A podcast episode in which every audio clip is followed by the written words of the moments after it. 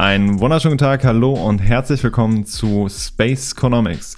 Mein Name ist Björn Braunschweig und ich sitze heute hier mit meinen beiden Kolleginnen Susanne Schäfer und Annika Zorn sowie Dennis Fieler von der Uni Freiburg.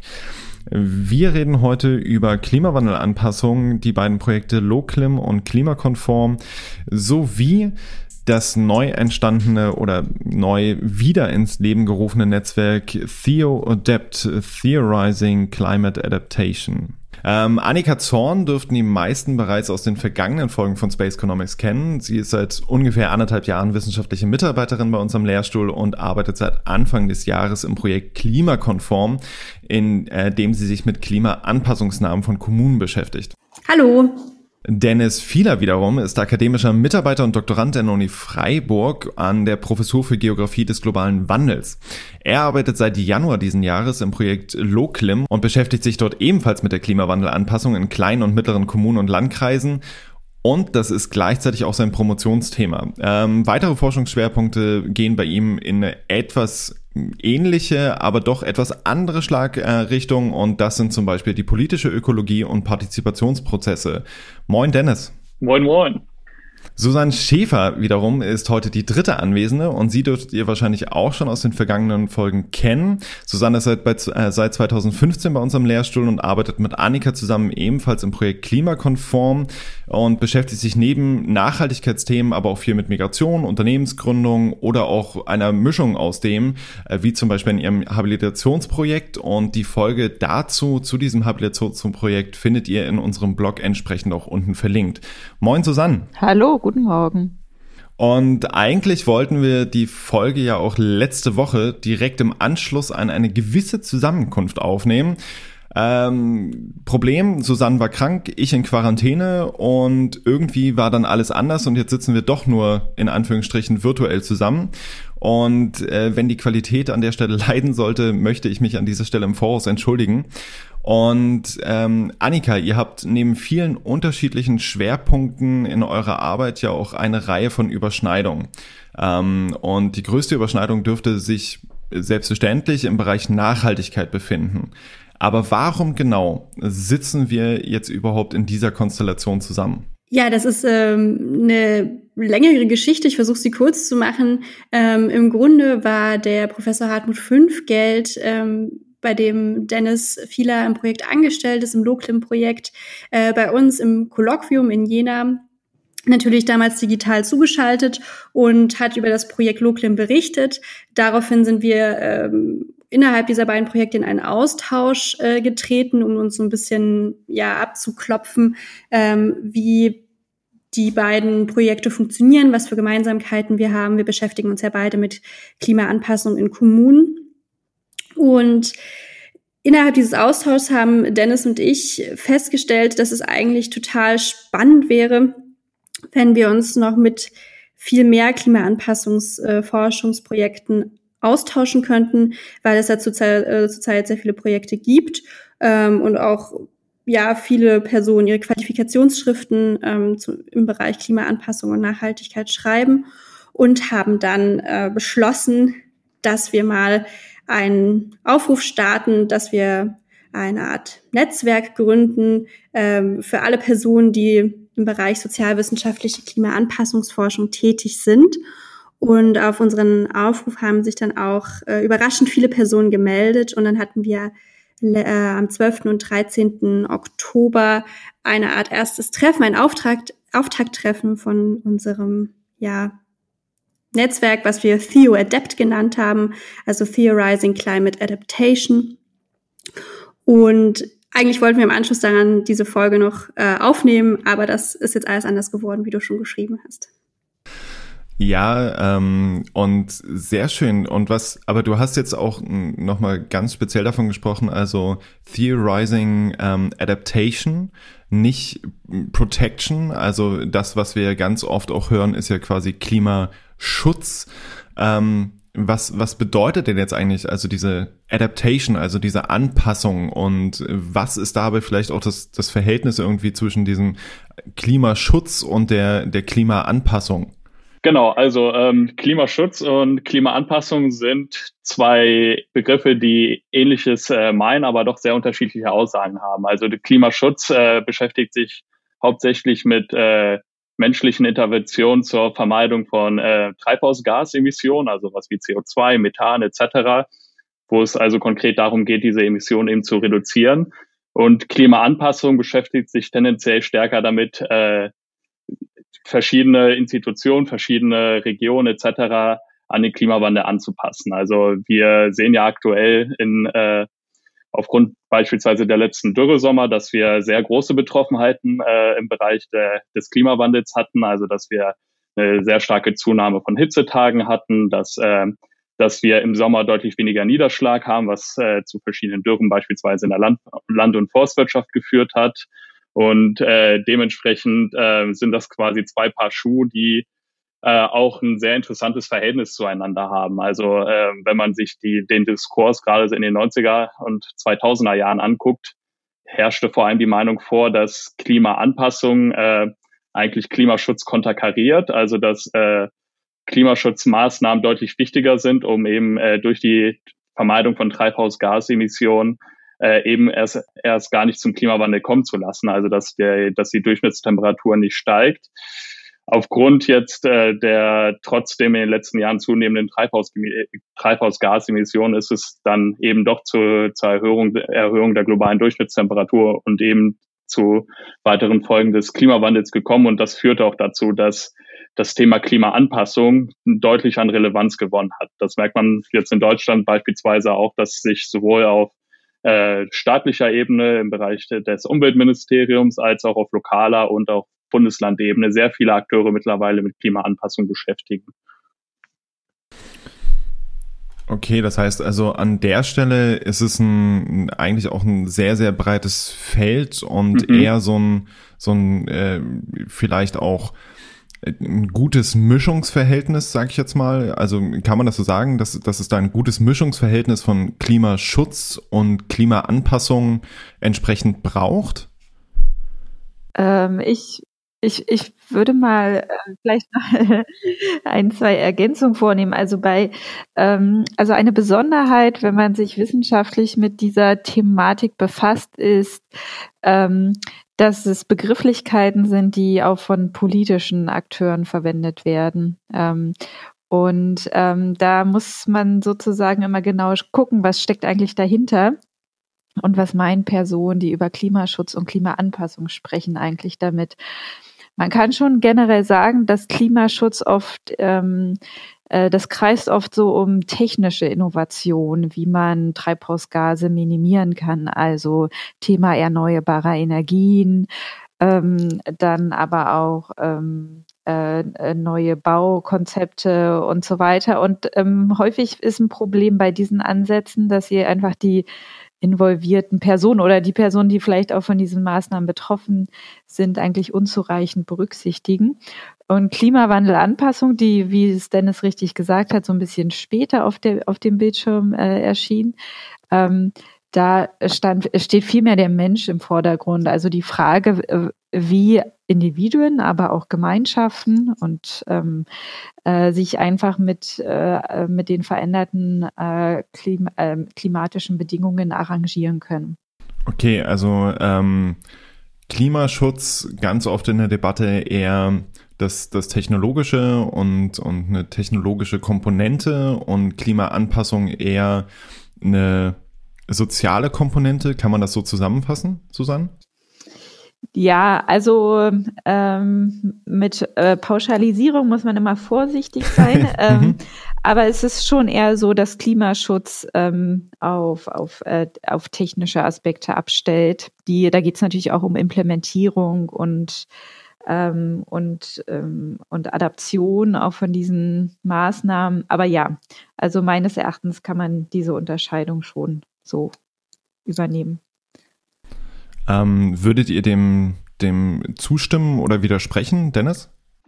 Ähm, ja, also in der Grundtendenz ähm, würde ich dem auf jeden Fall zustimmen. Also ähm, wenn man sich den aktuellen Diskurs um Klimaschutz äh, anguckt, dann geht es halt sehr stark um äh, gerade um die technologischen Aspekte. Also wie kann man äh, eben Treibhausgasemissionen mindern, sei es äh, Umstieg von äh, Diesel auf äh, Elektroautos oder durch, äh, genau, äh, das Beispiel der erneuerbaren Energien wurde auch schon genannt. Also äh, dass es vor allem um die technische Komponente gibt. Es gibt natürlich auch ähm, soziale Komponenten im Klimaschutz. Also wenn man sich jetzt beispielsweise den äh, den Kohleausstieg anguckt, äh, dann hat das ja durchaus sehr, sehr große Implikationen auf die Räume, die beispielsweise aktuell sehr groß noch im äh, Kohleabbau äh, beschäftigt sind. Also die Lausitz fällt mir da ein, Regionen in NRW haben das ja beispielsweise schon durchgemacht, aber eben dieser Klimaschutz hat auch durchaus eine soziale Komponente und andersrum hat natürlich auch Klimaanpassung eine sehr stark technologische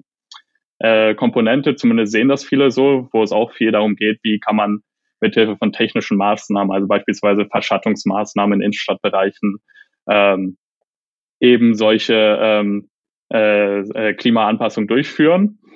Ähm, aber die Grundtendenz ist, es auf, ist auf jeden Fall richtig. Also die, äh, die, wenn man, wenn man sich auch die Frage der Scale anguckt, dann passiert Klimaanpassung tendenziell eher auf lokaler Ebene und äh, dementsprechend kommt es auf äh, viele einzelne Personen, auf Menschen an, die dann auch eben Klimaanpassung durchführen kann. Ähm, wo ich dich jetzt auch gerade quasi dran habe, ähm, ihr, ihr habt ja sehr viele Überschneidungen, aber auch durchaus ja Unterschiede in euren Projekten Klimakonform Loclim. Ähm, vielleicht könntest du mal kurz direkt weitermachen, Dennis, und dein Projekt erläutern. Also woran arbeitest du genau? ähm, und vor allem auch wo? Genau, also die Ziele von Loclim, also ich äh, benutze jetzt nicht den Langtitel, aber es geht um lokale Strategien zur Klimawandelanpassung. Ähm, wir arbeiten mit sechs Piloten zusammen. Da sind unter anderem drei Städte. Das sind äh, Bad Krotzingen, Kehl und Böbling. Das sind, äh, ich weiß nicht, wie, wie gut sich äh, viele in der baden-württembergischen Lokalpolitik auskennen, das sind eben äh, kleine und mittlere Städte im Südwesten Deutschlands, in Baden-Württemberg und ähm, wo, also da hört man auch schon so ein bisschen den Aspekt des Projektes raus. Also wir versuchen mit kleinen und mittleren Kommunen zusammenzuarbeiten, die eben das, äh, äh, Susanne hat schon den Begriff der Anpassungskapazitäten genannt, also die Frage, wie äh, gerade jetzt in Institutionen, ähm, wie gerade kleine und mittlere Kommunen, die tendenziell weniger MitarbeiterInnen haben, weniger finanzielle Kapazitäten, wie eben auch solche Kommunen äh, sich an den Klimawandel anpassen können. Weil wenn man sich die deutsche Anpassungslandschaft anguckt, dann ist es eben so, dass vor allem größere Städte, weil die eben die personellen und finanziellen Kapazitäten haben, sich schon sehr gut mit den Folgen des Klimawandels und die Anpassung an derer äh, beschäftigt hat. Aber äh, gleichzeitig ist ein Riesenloch ähm, eben bei diesen kleinen und mittleren Kommunen. Also ich habe eben schon die drei Kommunen genannt, mit denen wir zusammenarbeiten wollen. Und gleichzeitig ist es auch so, dass wir äh, äh, auch an die ganz kleinen Kommunen äh, rankommen wollen. Also eher so in diesem Bereich zwischen 5 und 20.000 Einwohnern. Und da haben wir ja eben drei Landkreise äh, ausgewählt. Das ist zum einen der Bodenseekreis, der Landkreis Böbling, also wir haben die Stadt Böbling und den Landkreis Böbling und den Enzkreis. Ähm, die, die Landkreise bis auf den Bodenseekreis werden die meisten wahrscheinlich nicht sagen. Es sind aber relativ spannende Landkreise, weil die eben ähm, von der Exposition, also von der äh, eben äh, von den Auswirkungen des Klimawandels sehr unterschiedlich betroffen sind. Wir haben die Bodenseeregion, die sehr stark landwirtschaftlich und touristisch geprägt sind, ähm, auch sehr stark mit dem Weinbau, Weinbau beispielsweise beschäftigt sind. Ähm, und äh, vielleicht als Gegensatz dazu den Landkreis Böblingen, der äh, dadurch, dass sie sehr nah an Stuttgart sind, sehr stark von der Automobilindustrie geprägt sind, sehr stark versiegelt sind im Gegensatz beispielsweise zum Bodenseekreis und unterschiedliche Expositionen haben. Und äh, sowohl mit diesen drei Pilotkommunen, die wir haben, als auch mit, mit den drei Pilotlandkreisen, die wir haben, versuchen wir Strategien zu entwickeln, wie man sich an den Klimawandel an, äh, anpassen kann. Und ähm, Annika, wie unterscheidet sich das jetzt von eurem Projekt, das sich ja auch mit der Klimawandelanpassung von Kommunen beschäftigt? Mm, also ein erster ganz wesentlicher Unterschied in klimakonform ist, dass wir uns auf eine Untersuchungsregion äh, konzentrieren, die hier in Mitteldeutschland liegt. Also das ist einmal der äh, Vogtlandkreis in Sachsen, der Burgenlandkreis in Sachsen-Anhalt und der Landkreis äh, Greiz in Thüringen. Die drei Landkreise wurden jetzt nicht willkürlich ausgewählt, sondern ähm, das ist das Einzugsgebiet der Weißen Elster, äh, wo es ja auch immer mal Hochwasserprobleme gab, beziehungsweise auch geben wird, äh, wahrscheinlich. Und ähm, also wir haben erstmal quasi eine ganz andere Region. Ähm, das ist auch durch Mittelgebirgseinflüsse geprägt, das Gebiet, ähm, was auch die ganze Klimaanpassung und die Klimafolgen ähm, nochmal, sag ich mal, schwieriger macht. Das ist so das eine. Wir haben erstmal eine ganz andere Region, eine ganz andere Beschaffenheit natürlich auch als Baden-Württemberg dort. Dann, ähm, sage ich mal, organisatorisch muss man sagen, sind wir ein relativ großes Verbundprojekt. Also die Projektleitung liegt ähm, bei der Professur für Meteorologie an der Technischen Universität Dresden. Äh, wir arbeiten auch zusammen mit dem Helmholtz-Zentrum für Umweltforschung, dem Leibniz-Institut für ökologische Raumentwicklung, aber auch ähm, Institutionen aus der Praxis, wenn man das so sagen möchte, also zum Beispiel äh, das Sächsische Landesamt für Umwelt, Landwirtschaft und Geologie, ähm, aber auch das Thüringer Landesamt für Umwelt, Bergbau und Naturschutz ähm, und das Landesamt für Umweltschutz in Sachsen-Anhalt. Also wir sind quasi mit den Landesämtern für Umwelt in den drei Bundesländern Sachsen, Sachsen-Anhalt und Thüringen ähm, in einem ganz, ganz engen Ta äh, Austausch und auch mit den ähm, Landkreisen schon, also mit den Landratsämtern und den Zuständigen für Umwelt und Energie. Ähm, das vielleicht nochmal auch eine andere Projektstruktur.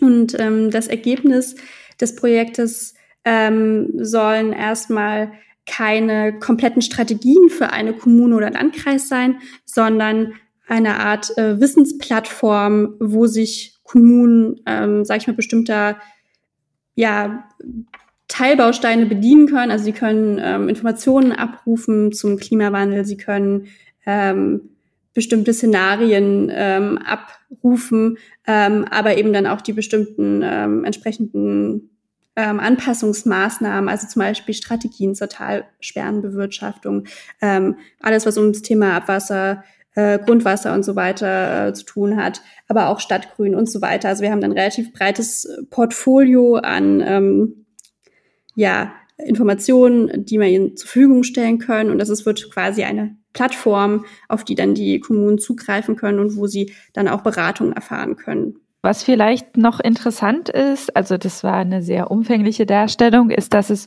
für die Bundesländer, in denen die drei Landkreise liegen, also Thüringen, Sachsen und Sachsen-Anhalt, gibt es bereits eine Informationsplattform, die heißt REKIS, regionale Klimainfo äh, regionales Klimainformationssystem. Und da können äh, Wissenschaftlerinnen, aber auch interessierte Bürgerinnen ähm, oder auch ähm, Unternehmen beispielsweise können Klimadaten abfragen.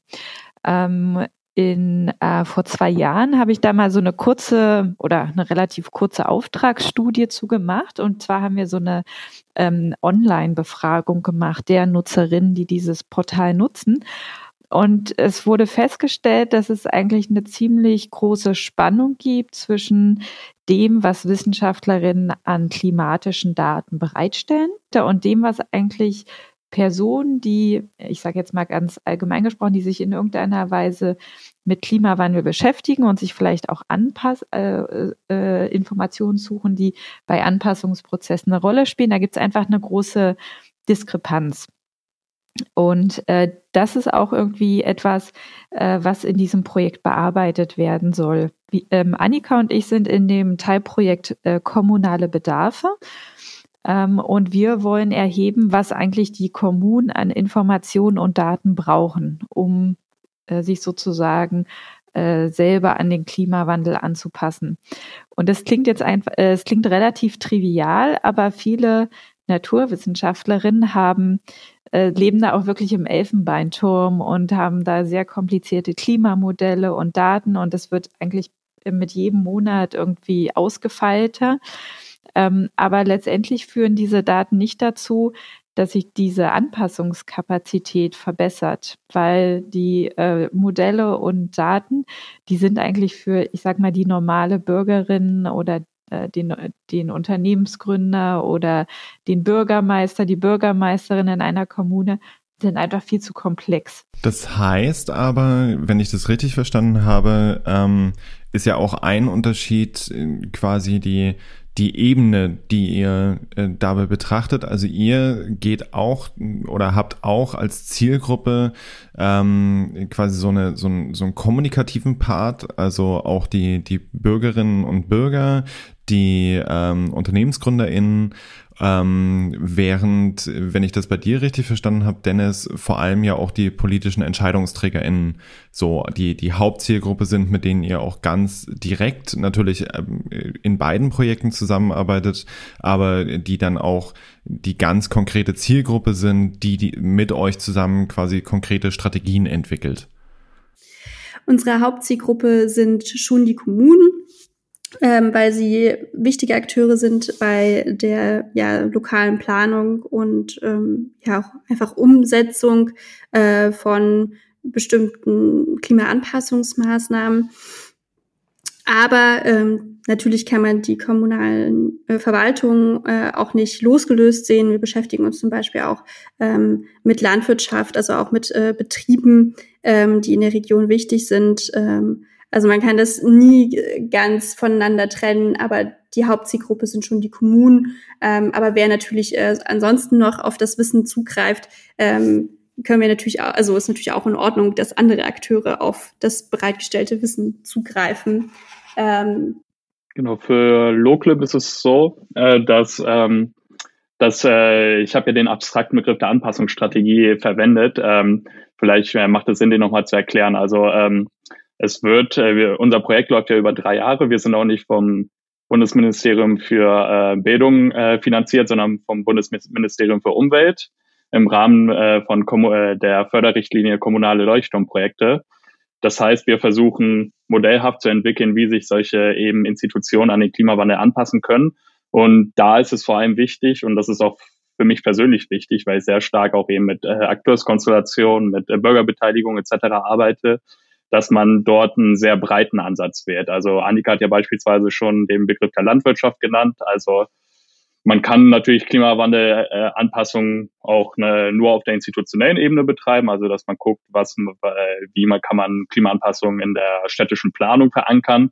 Gleichzeitig ist es aber auch äh, von höchster Relevanz, dass man eben auch die verschiedenen Akteure wie Landwirte, wie Förster, äh, Zivilorganisationen, ne? also gerade beispielsweise mit Fridays for Futures, äh, Greenpeace, WWF, äh, gibt es ja alle möglichen verschiedenen zivilgesellschaftlichen Akteure, dass man eben auch solche Akteure mit in den Prozess einbezieht bei der Erstellung einer solchen Anpassungsstrategie, äh, weil die eben verschiedene Perspektiven auf Klimawandel und Klimawandelanpassung geben. Und ähm, Dementsprechend arbeiten wir natürlich primär mit den äh, Institutionen zusammen, aber im Rahmen der Prozesse der Klimawandelanpassung und der Erstellung der Anpassungsstrategie wird es äh, sehr breit einen Einbezug von verschiedenen Akteuren geben. Also da gibt es sehr viele Akteure, die vom Klimawandel betroffen sind und die man auch mit einbeziehen muss, an, weil ansonsten so eine Klimaanpassungsstrategie nicht wirksam ist, wenn man das nur, äh, sage ich mal, auf, auf offizieller Ebene mitdenkt und nicht, sage ich mal, auch eben auf dieser bürgerlichen Ebene. Das erklärt dann ja auch schon mal ganz gut, äh, warum ihr eigentlich auf dieser, ich sage jetzt mal in Anführungsstrichen, ähm, institutionell oder hierarchisch unteren Ebenen unterwegs seid, also auf kommunaler oder maximal Landkreisebene. Ähm, du hattest es, äh, Dennis, vorhin auch schon mal angesprochen, dass natürlich auch vor allem die Anpassungsmaßnahmen quasi auch ortsabhängig sind und das erklärt dann natürlich noch mal mehr, warum ihr euch in diesem kommunalen Kontext bewegt. Ähm, aber wenn ihr euch dann jetzt mal die, die eure jeweiligen Regionen anschaut, ähm, in was erwartet ihr denn? Also auf der ähm, lokalen oder regionalen Ebene, was sind Auswirkungen des Klimawandels an denen es sich anzupassen gilt. Also ähm, du hattest vorhin auch schon den Weinanbau genannt, Dennis. Du hattest ähm, dann auch die, die Straßenzüge innerhalb von, also im innerstädtischen Bereich genannt. Ähm, was wären so, so andere Aspekte, wo, wo ihr irgendwie so ein, so ein Augenmerk drauf legt? Mhm. Ähm, also bei uns im Projekt und auch im Bundesland haben wir sehr diverse Regionen. Also wir haben das dürfte eben meist bekannt sein, ja den Schwarzwald und unter anderem ja auch beispielsweise den Enzkreis, der Anteile am Schwarzwald hat, äh, wo man die Folgen des Klimawandels schon sehr stark sieht, vor allem, sage ich mal, in der Tourismusindustrie, im Wintersport, dadurch, dass die Schneetage zunehmen, dass immer weniger Schnee fällt, dass die äh, Wintersaison sich verkürzt, sieht man auf jeden Fall schon sehr stark in der Region, dass dort äh, Klimawandel äh, die Betroffenheit sehr groß ist. Ähm, gleichzeitig auch die Zunahme von Extremwetterereignissen, also das beispielsweise Stürme oder Starkregenereignisse, die nimmt tendenziell sehr stark mit dem Klimawandel zu. Dann haben wir eine Region, wo unter anderem auch die Universität Freiburg ist. Das ist die Oberrheinregion. Das ist die Region in Deutschland, die jetzt schon die wärmste Region Deutschlands ist. Das sieht man ja meistens in den Tagesthemen, in der Tagesschau. Wenn man sich den Wetterbericht anguckt, dann sind meistens die höchsten Temperaturen ebenso in der Region um Freiburg rum. Und ähm, es ist auch, wir haben, wir haben die Prognosen von, von der Landes äh, Landesanstalt für Umwelt, äh, ohne jetzt zu viel verraten zu wollen, weil wir das nicht dürfen, aber man sieht schon sehr stark, dass eben, obwohl wir schon, sage ich mal, die wärmste Region sind, dass äh, äh, wird die Durchschnittstemperatur sehr, sehr stark in den nächsten Monaten, Jahren, Jahrzehnten zunehmen. Und das führt eben dazu, dass man sich mit, äh, mit Aspekten wie Hitze, also gerade im urbanen Raum, mit, äh, mit dem äh, Mangel von Sommerniederschlägen eben in der Landwirtschaft, ähm, genau, und auch mit zunehmenden Extremwetterereignissen, also Starkregen, ähm, Stürme etc. auseinandersetzen muss, weil das eben erwartet wird, dass das in unserer Region sehr stark zunehmen wird. Und äh, Susanne, wie unterscheidet sich das von der Region von klimakonform oder inwiefern ist es vielleicht auch gleich oder ähnlich zumindest? Also die, ähm, ich, ich denke, die ähm, erwarteten Klimafolgen sind wahrscheinlich gar nicht so unterschiedlich. Es handelt sich auch bei unserer Untersuchungsregion um ähm, also eine Mittelgebirgsregion, äh, die zum Teil auch touristisch ähm, äh, genutzt wird. Also da spielt natürlich auch wie im Schwarzwald ähm, einfach eine geringere Anzahl von Schneetagen, ähm, niedrigere Temperaturen, äh, und so weiter eine wichtige Rolle. Dann spielt auch die Landwirtschaft äh, eine gewisse Rolle und hier ähm, sind sozusagen extreme Wetterereignisse und die Reduzierung von Niederschlag ähm, die ja problematischen Klimafolgen. Äh, und dann natürlich auch für die ganze räumliche Planung, sei es jetzt äh, für neue Planungen, also Straßen beispielsweise, ähm, dass dass die so gebaut werden, dass sie extrem äh, Klimaereignissen standhalten. Also ich glaube, die, ähm, die Klimafolgen und auch die, ich sag mal, die Probleme in den Kommunen sind, glaube ich, gar nicht so unterschiedlich. Ähm, äh, was sozusagen unterschiedlich ist, ist einmal die ähm, die, die Struktur in den Kommunen. Also ähm, ähm, obwohl wir jetzt ja schon ähm, ähm, einige Jahrzehnte nach der Wiedervereinigung haben, sind doch auch wirtschaftliche und auch politische Strukturen einfach anders gelagert äh, in den Kommunen. Mm, und darüber hinaus, denke ich, gibt es auch unterschiedliche ähm, ja, Anpassungskapazitäten. Das fängt damit an, dass äh, in den Kommunen das muss jetzt nicht zwischen unseren beiden Projekten sein, aber es gibt da einfach eine gewisse Hetero Heterogenität auch hinsichtlich der Wahrnehmung, wie wichtig Klimawandel ist als Thema in der räumlichen Planung. Da gibt es Bürgermeisterinnen, die wollen sich mit dem Thema gar nicht beschäftigen und andere, die haben dafür ein offenes Ohr und sagen, ja, es ist irgendwie, ähm, das ist eine Herausforderung und wir müssen mit dieser Herausforderung umgehen. Dann sind natürlich auch die Wissensbestände sehr unterschiedlich ähm, und ähm, ja, natürlich auch äh, darüber hinaus die, die ähm, ich sag mal, lokalen Akteursnetzwerke. Also Entscheidungen werden ja häufig nicht äh, isoliert getroffen, sondern dann spielen andere Stakeholder mit eine Rolle, sei es jetzt die Feuerwehr, landwirtschaftliche Vereinigungen ähm, etc. Ähm, also die irgendwie eine gewisse Expertise in äh, gewissen wirtschaftlichen Branchen haben, ähm, spielen damit rein und das kann sich äh, zwischen den Kommunen schon sehr unterscheiden. Was auch ähm, vielleicht noch äh, erwähnenswert ist, dass, äh, und das ist auch ein, ein ähm, ja, einfach ein riesig, eine riesige Herausforderung, ist, dass wir die Folgen dieser äh, Klimawandelanpassung in den Kommunen, die sehen wir wahrscheinlich erst in, in vielen Jahren. Also was was es überhaupt gebracht hat für die Kommune. Beziehungsweise ist es vielleicht gar nicht so einfach, das überhaupt zu quantifizieren oder zu sagen, okay, die Kommune hat so viel eingespart oder so viele Leben wurden gerettet oder, ähm, oder die äh, Wohlfahrt in der Kommune hat sich verbessert. Das ist einerseits schwierig, das überhaupt zu quantifizieren und auch der zeitliche Horizont ist ein anderer. Wenn wir es mit politischen Entscheidungsträgerinnen zu tun haben, die denken natürlich auch häufig an die nächste Wahl ähm, und wollen sich da auch dementsprechend gut positionieren. Und wenn da Initiativen ähm, ja entwickelt werden, dann sind sie sozusagen äh, dann zahlen sie sich nicht zurück vor der nächsten Wahl. Also das sind einfach vier längere Zeithorizonte. Und da ähm, äh, da die Bürgermeisterin dann trotzdem zu überzeugen, aktiv zu werden diesbezüglich, ähm, ist, ist nicht ganz einfach. Ja, also das kann ich mir, kann ich mir sehr, sehr gut vorstellen. Wir arbeiten in Interco ja auch mit, ähm, mit Kommunen zusammen und wir haben natürlich irgendwie einen anderen Fokus. Bei uns geht es dann eher um, um Flächensparziele, die aber natürlich auch eng verwoben sind mit dem Klimawandel, mit, mit ähm, dann auch äh, ja, Klimawandel folgen. Ähm, wenn wir uns jetzt irgendwie die, die Herausforderungen anschauen, äh, du hattest jetzt schon eine ganze Reihe aufgeführt, kommen wir, glaube ich, auch um das Thema Corona nicht ganz drum rum. Annika, wir, wir sitzen ja, wenn möglich, jetzt dann wahrscheinlich die nächste Zeit gar nicht mehr, aber äh, eigentlich auch zusammen in einem Büro.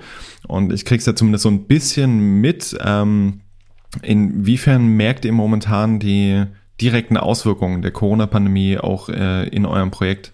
Die sind auf jeden Fall spürbar, denn ähm, es gibt Kommunen äh, beziehungsweise auch Regionen, wo einfach aufgrund der Überlastung, sage ich mal, mit der Corona-Pandemie ähm, einfach keine Kapazitäten bestehen, zum Beispiel mit uns äh, Gespräche zu führen oder sich allgemein mit dem Thema Klimawandelanpassung ähm, auseinanderzusetzen. Ja, also wenn ähm, in der Kommune gerade die Infektionszahlen rasant steigen und die Gesundheitsämter ähm, sehr beansprucht sind und ähm, ja damit auch natürlich die ökonomischen Einschränkungen einhergehen. Ja, die Betriebe können nicht mehr so arbeiten wie vorher. Äh, die Schulen müssen vielleicht zumachen. Also dann haben die Kommunen, die Bürgermeisterinnen und Bürgermeister einfach ähm, andere Probleme in diesem Moment, äh, als jetzt mit uns zu sprechen und äh, sich über Klimawandelanpassung zu unterhalten.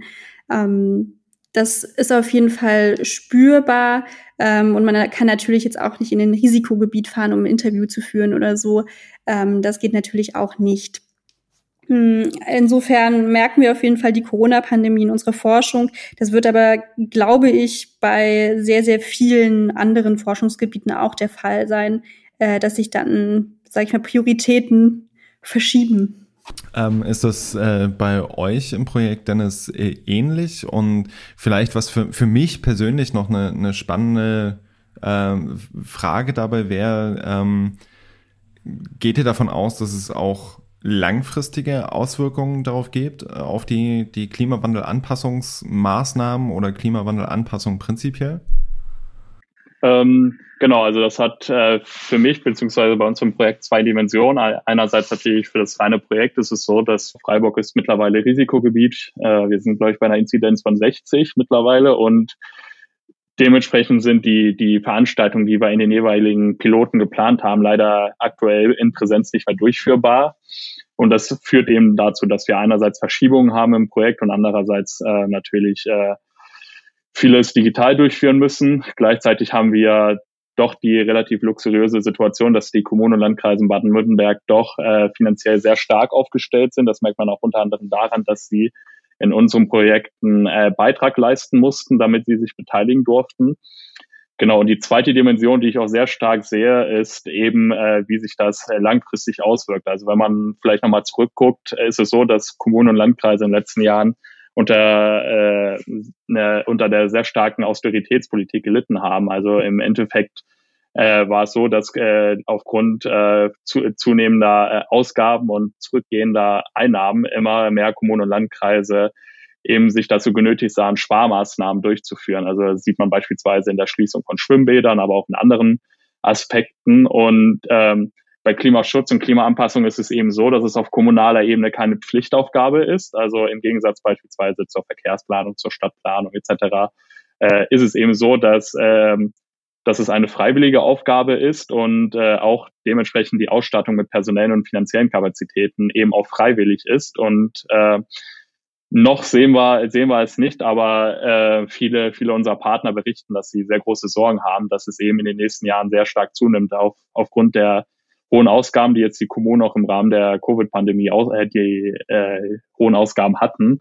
Ähm, ist es eben so, dass viele befürchten, dass eben Klimaschutz, Klimaanpassung, äh, dass die Ausgaben in den jeweiligen kommunalen Institutionen zurückgehen werden und dass eventuell auch Personal gekürzt wird. Und dementsprechend ist da große Sorge. Und da muss man gucken, auch auf anderen Ebenen, beispielsweise auf Landes- oder auf Bundesebene, ob man da dagegen steuern kann. Das wurde ja teilweise auch schon gemacht, indem der Bund äh, Einnahmeausfälle von Kommunen übernommen hat. Aber es ist eben so, dass äh, immer noch sehr große, sehr große Angst in den jeweiligen Institutionen vorherrscht, dass gerade Klimaschutz und Klimaanpassung immer weiter zurückgefahren wird, weil das eben keine Pflichtaufgabe ist. Ähm, und Susanne, ihr habt ja aber auch eine, eine, also das Ziel eher dieses, dieses Plattform oder diese, diese mhm. Plattform aufzubauen. Wäre so eine Ausrichtung dann auch davon betroffen oder würdest du eher sagen, dass dann in, in eurer Region ihr stärker, falls es dazu kommen solltet, ihr stärker in Anführungsstrichen dagegen gewappnet seid, weil das, diese Plattform auch unabhängig in Anführungsstrichen von äh, kommunalen Ressourcen genutzt werden kann? Genau, also der Aufbau dieser Plattform ist ähm, sozusagen finanziell über das Projekt gedeckelt. Mm, und die ähm, für die Kommunen kommen jetzt keine Kost, äh, zusätzlichen Kosten hinzu. Das heißt, wir hoffen einfach, dass ähm, äh, dass es dadurch nicht zu einer äh, ja Verlangsamung äh, Verlangsamung kommt und ähm, ja, also ich ähm, denke auch, dass ähm, ja die Corona-Pandemie schon sehr ja sehr starke Auswirkungen auf die Kommunen ähm, haben wird. Ähm, und ich denke jetzt bei der bei unseren Projekten können wir auch ähm, sozusagen etwas mehr Geduld haben. Also wenn die Plattform dann auch erstmal steht, dann ähm, ist sie sozusagen, wenn sich dann die Wirkung erst in späteren Monaten oder Jahren entfaltet, ist es immer noch okay. Ähm, aber wie gesagt, man muss jetzt so ein bisschen auf kurze Sicht fahren und einfach auch schauen, was bewegen die, äh, was bewegt die Kommune und wie ähm, ja kann man äh, trotzdem immer noch das Thema Klimawandelanpassung ähm, ja in der Diskussion halten. Hm. Ähm, Annika, wie ist denn unabhängig jetzt von der Corona-Pandemie äh, die Zusammenarbeit mit den Kommunen? Also wir hatten jetzt auch schon einige Aspekte angesprochen, also von ähm, bei einigen ist Verständnis dafür da, bei anderen weniger. Ähm, neben diesem Schaffen von Verständnis, was sind da vielleicht noch Herausforderungen, aber was waren vielleicht auch so ein Stück weit äh, Highlights in der bisherigen Zusammenarbeit mit den Kommunen? Ähm, die Zusammenarbeit mit den Kommunen äh, verläuft sehr unterschiedlich. Wir haben bisher mit Kommunen gesprochen, die sehr engagiert sind und sehr interessiert sind. Ähm, andere wiederum äh, haben auch klar gemacht, dass sie da nicht so das Interesse oder nicht so die Bedarfe sehen ähm, oder vielleicht auch schon in bestimmten Bereichen aktiv sind. Ähm, was auf jeden Fall eine große Herausforderung meines Erachtens ist, was sich bisher in den Gesprächen herauskristallisiert hat, ähm, ist einerseits natürlich ähm, ja die Finanzierung. Also in der Regel sind die Kommunen finanziell nicht besonders gut aufgestellt. Das muss man einfach so sagen. Ähm, und äh, häufig scheitern eben äh, Projekte daran, dass sie Fördermittel be beantragen, aber die Eigenanteile an diesen Fördermitteln dann eben nicht leisten können, um das Projekt dann wirklich umzusetzen. Das heißt, sie bekommen dann die Gelder eben nicht, weil sie den Eigenanteil nicht leisten können. Und das ist so ein Problem, was jetzt schon relativ häufig angesprochen wurde. Ähm, hinzu kommt natürlich auch dieser ganze, sage ich mal, Fördergelddschungel, wird es ja immer genannt. Also das ist auch, sage ich mal, eine sehr hohe bürokratische Hürde ist für die Kommunen, Klimaanpassung zu machen. Ähm, was, glaube ich, äh, jetzt für uns im Projekt so ein bisschen eine Herausforderung ist und was sich auch in den Diskussionen bei unserem Theo Adapt Workshop herausgestellt hat, ist der allgemeine Begriff der Klimaanpassung. Der ist nämlich nicht allen Laien, die sich äh, ja nicht wie wir täglich mit dem Thema be beschäftigen, ähm, so ganz klar. Häufig ist Klimaanpassung, Klimaschutz wird häufig in einen Topf geworfen. Ähm, es ist natürlich wichtig, beides zusammenzudenken, ähm, aber häufig wird Klimaschutz ähm, damit assoziiert, habe ich persönlich den Eindruck, ähm, dass es darum geht, irgendwie ja, auf irgendwas zu verzichten, irgendetwas einzusparen. Aber das ist ja primär nicht das, was bei Klimaanpassung unbedingt gewollt ist, sondern Klimaanpassung richtet sich ja daran, ähm, ja, Schäden abzuwenden. Ähm, und ich glaube, da ähm, muss auch noch eine gewisse Sensibilisierung äh, vonstatten gehen, ähm, dass Klimaanpassung einfach notwendig ist und dass das auch ein bisschen strategisch gedacht werden kann und langfristig gedacht werden kann. Das ist so das, was, glaube ich, eine ganz große Herausforderung sind. Also eben einerseits äh, ja Finanzen, dann die Begrifflichkeit und dann dieses strategische Planen. Und Susanne, ähm, du hattest ja jetzt auch äh, vorhin die unterschiedlichen Wissensstände der, der Kommunen angesprochen. Annika hat die Betroffenheit angesprochen. Ähm, wäre das auch so ein, oder ist das auch so ein Aspekt von dieser Plattform über das Wissen, ähm, wegzukommen von dieser, von dieser Betroffenheit, dass vielleicht auch einfach über das, das Gesamtwissen in der Region gegebenenfalls die wahrgenommenen Anführungsstrichen äh, Betroffenheit erhöht wird?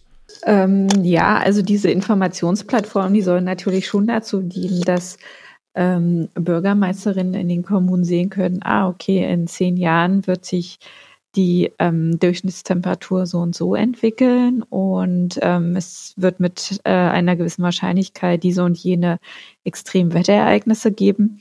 Also ja, also ich denke, ähm, Wissen über das, was ähm, ähm, an klimatischen Veränderungen auf eine Kommune zukommt, wird ja auf jeden Fall oder so hoffen wir die Sensibilität ähm, der Entscheidungsträgerin ähm, ja stark beeinflussen.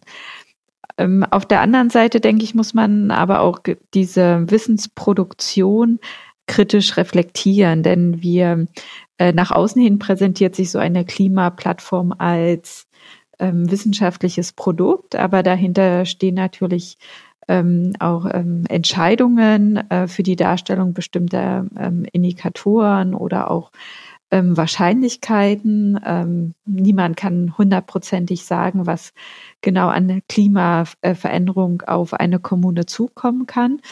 Ähm, also ich denke, das sind das ist sozusagen für uns noch ein wichtiger Punkt, den wir mit berücksichtigen müssen. Ähm, aber ja.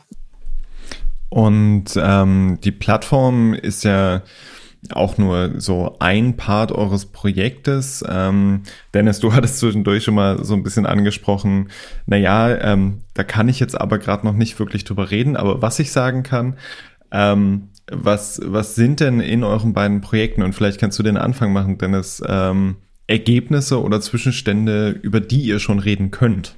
Ja, also wir hatten ja vorhin Corona angesprochen, das hat dazu geführt, dass eben die Zwischenstände sich ein bisschen verschoben haben.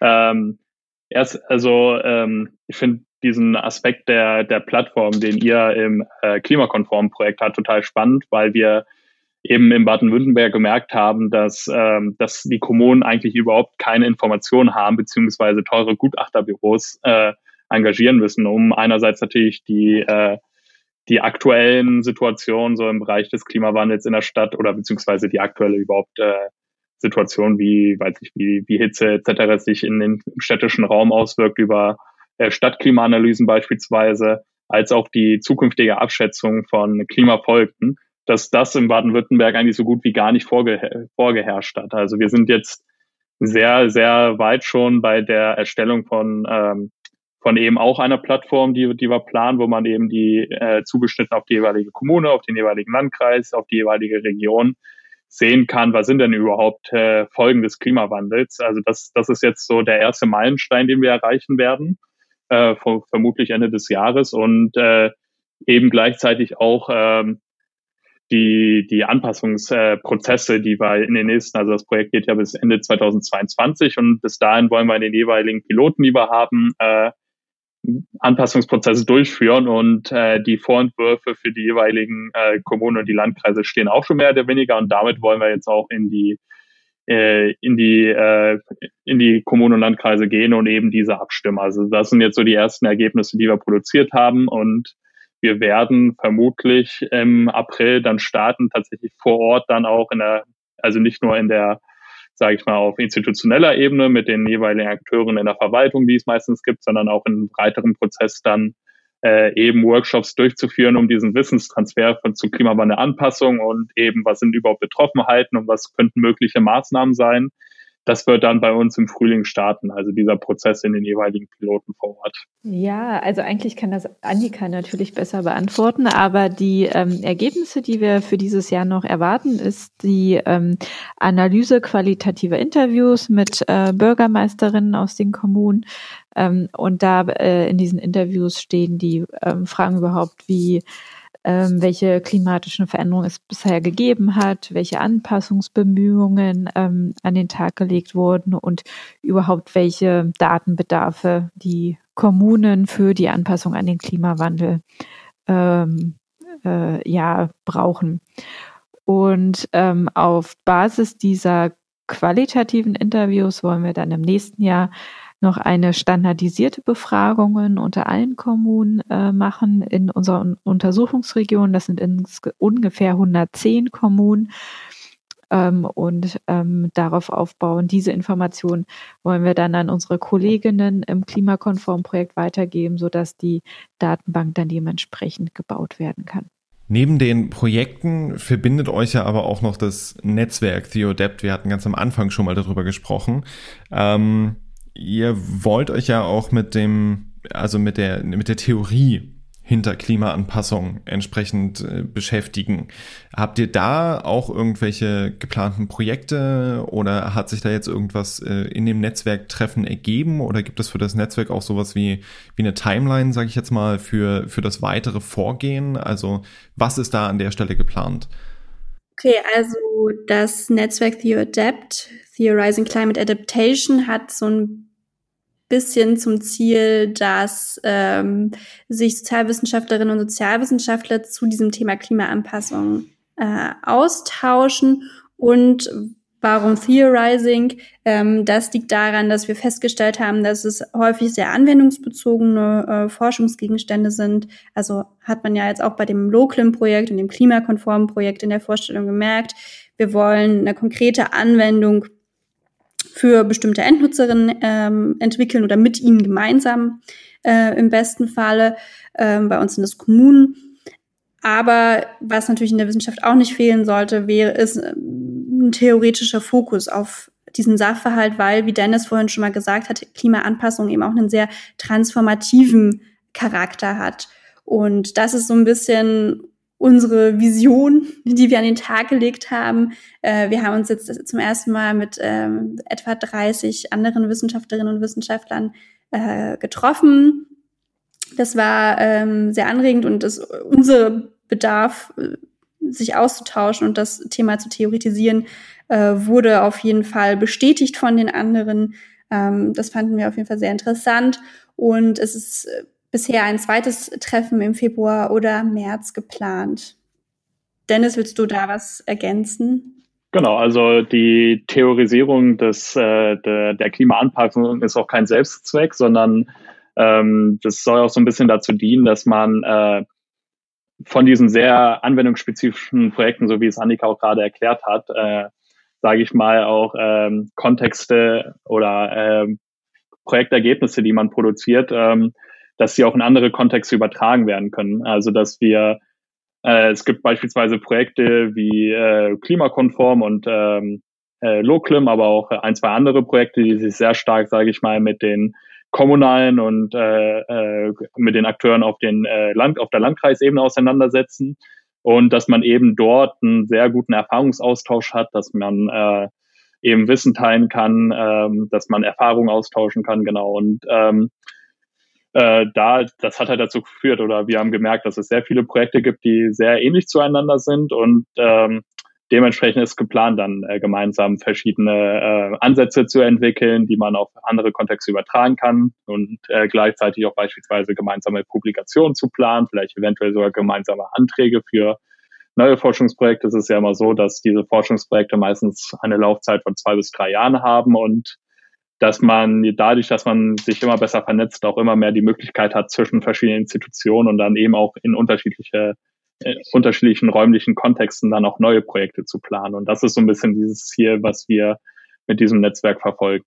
Und könnt ihr da schon auf Basis des Treffens auch eine Aussage darüber treffen, ähm, welche Bereiche von Theorie an der Stelle betroffen sind. Also wir, wir haben ja vorhin ein bisschen über Soziales geredet, wir haben über Technologisierung geredet.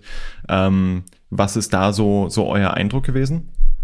Vielleicht kann ich da direkt einsteigen. Also ähm, das ist äh, vorhin äh, oder ganz am Anfang der, der Stichpunkt der politischen Ökologie bei mir äh, gefallen, was, äh, was äh, man vielleicht noch mal ein bisschen mehr erklären muss. Also ich habe mich auch im Bereich früherer Studien und auch äh, im Bereich des Studiums sehr stark mit Akteurskonstellationen auseinandergesetzt. Also wie, welche Akteure sind in welchen Prozessen beteiligt und äh, in der politischen Ökologie ist ein sehr wichtiges Thema die Machtasymmetrien. Also wie, äh, wer profitiert, sage ich mal, von Klimawandel oder wer, wer, wer hat die negativen Effekte oder wer wer hat besonders, besonders starke negative Aspekte und äh, man sieht halt in der Klimawandelanpassung oder in, äh, bei, in dem Bereich der Klimafolgen, dass es äh, ein sehr soziales Thema ist, also dass die sozial vulnerablen Gruppen tendenziell sehr stark von Klimawandel betroffen sind. Das könnten beispielsweise, wenn man sich den urbanen Kontext anguckt, äh, sieht man das in Hochhaussiedlungen beispielsweise, wo tendenziell äh, eher sozial schwache Menschen wohnen und dort ist die Betroffenheit gegenüber beispielsweise zunehmender Hitze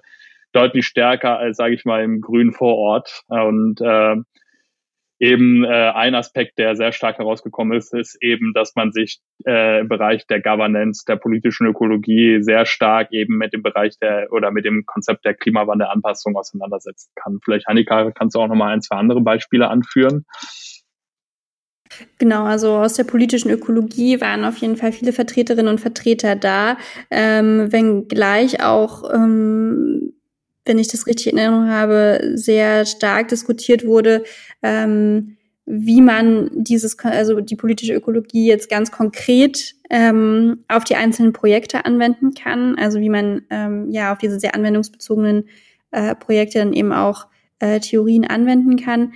Ähm, es gab auch noch so ein bisschen eine wirtschaftsgeografische Fraktion, zu der ich auch so ein bisschen gehört habe. Also ähm, wo sich eher mit äh, Wertschöpfungsketten oder äh, Wissenstransfers äh, in Clustern und so weiter auseinandergesetzt wird.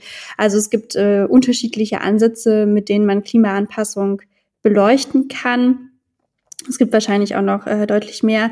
Und ähm, ich denke, dass es äh, sehr fruchtbar sein kann, äh, wenn man diese unterschiedlichen Ansätze äh, zusammenträgt und auch mal so ausbuchstabiert, und also auch alleine aus den Ausführungen jetzt zu eurem Netzwerk wird ja auch deutlich, dass es ein wahnsinnig komplexes Feld ist, wahnsinnig viele Aspekte zu berücksichtigen sind, also von ähm, Machtasymmetrien bis hin nachher zur wirklichen Konstellation und den Wissensflüssen. Und es gibt garantiert auf, ähm, auf die, diese entsprechend komplexe Frage keine einfache Antwort.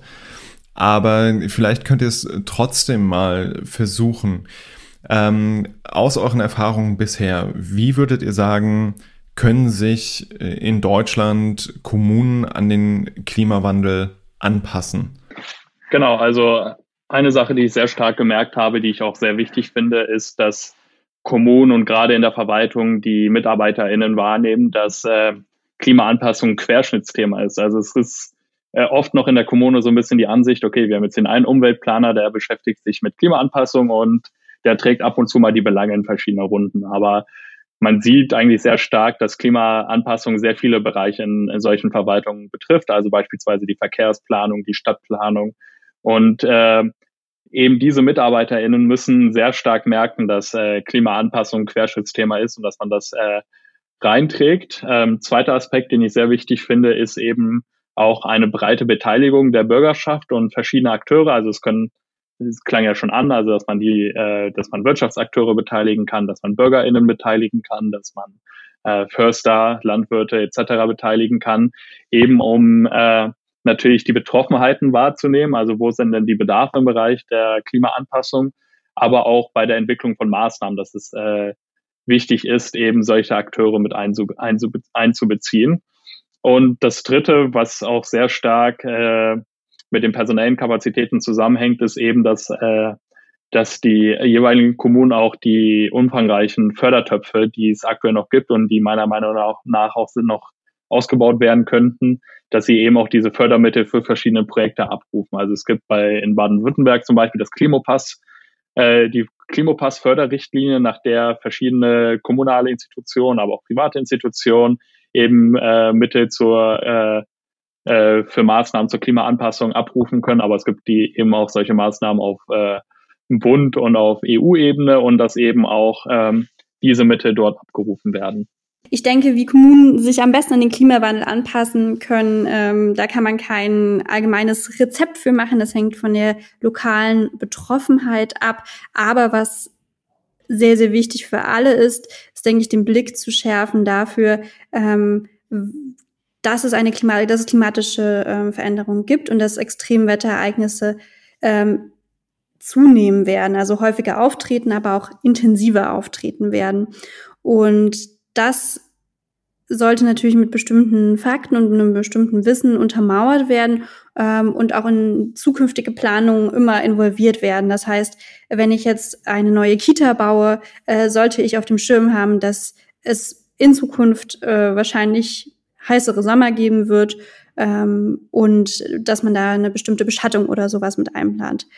Also einfach die Sensibilität dafür zu haben, dass ähm, klimatische Veränderungen vonstatten gehen, dass man dort äh, Wissen ja mit einbeziehen sollte und in, sage ich mal so, Extremwetterereignisse nicht nur immer ähm, ja nicht nur darauf reagieren sollte, wenn sie äh, kommen, äh, sondern zu schauen, wie kann man sich darauf vorbereiten und wie kann man das einfach in die ähm, alltägliche kommunale Praxis einbeziehen. Ja, also wenn man neue Grünanlagen plant, welche Pflanzen halten vielleicht ein bisschen mehr Trockenheit aus als andere. Ja, also es gibt ganz viele kleine Bereiche, wo das ähm, auch ohne größere Kosten mitgedacht werden kann. Und da halte ich auch, sage ich mal, die Wissenschaft, also uns irgendwie in der Verantwortung dafür, ähm, dieses Wissen bereitzustellen, aber eben vor allem auch auf eine Weise, die, ähm, sage ich mal, attraktiv ist für die Kommunen, also so dass sie es ähm, ja auch konsumieren können, das Wissen, dass sie die Kapazitäten dafür haben, ähm, dass es verständlich ist ähm, und ja, dass das Wissen auch, was die Kommunen selber schon haben, damit einfließen kann. Ja, also wir merken, viele Kommunen ähm, haben natürlich auch ein Erfahrungswissen, wie funktioniert das Hochwasser, was passiert da ganz genau bei ihnen vor Ort, ja, äh, was haben sie bisher dagegen getan? Also da ist ja auch schon viel Wissen, also dass das eben auch mit einbezogen wird von Seiten der Wissenschaft, äh, was bereits gemacht wird und was es schon für Erfahrungen gab. Sehr schön, vielen, vielen Dank. Ähm ja, ich finde, das ist auch äh, wundervoll zu sehen. So, ihr nehmt auch einen Teil dieser Verantwortung als Wissenschaft, so wie ihr drei heute da seid, äh, wahr und tretet ja auch in den öffentlichen Diskurs. Und an der Stelle von meiner Seite herzlichen Dank dafür. Ähm, herzlichen Dank, dass ihr, dass ihr zum Gespräch da wart. Und ansonsten bleibt mir nicht mehr viel weiter zu sagen, als dass ich mich auch auf die nächste Space Economics Folge sehr freue. Die diesmal, wir ändern den Rhythmus. Wir erscheinen demnächst ab der kommenden Folge nicht mehr freitags, sondern donnerstags. Das gleich vorweg, weiterhin alle zwei Wochen. Ähm, und ich gehe davon aus, wir werden auch in Zukunft noch mehr aus den beiden Projekten Loclim und Klimakonform hören. Ich danke euch beiden sehr für das Gespräch. Ähm, für die HörerInnen an der Stelle ähm, schreibt, wenn ihr irgendwelche Anmerkungen habt, wenn ihr Fragen habt, mit denen wir uns weiter beschäftigen sollen, schreibt es einfach unten in die Kommentarboxen oder auf äh, Twitter oder Instagram, antwortet einfach auf den Post. Und dann danke ich recht herzlich äh, für die Aufmerksamkeit. Wir sehen uns auf Twitter und Instagram unter Vigio-Jena. Und ansonsten bis zum nächsten Mal. Vielen Dank. Tschüss. Ciao, ciao. Tschüss, bis zum nächsten Mal.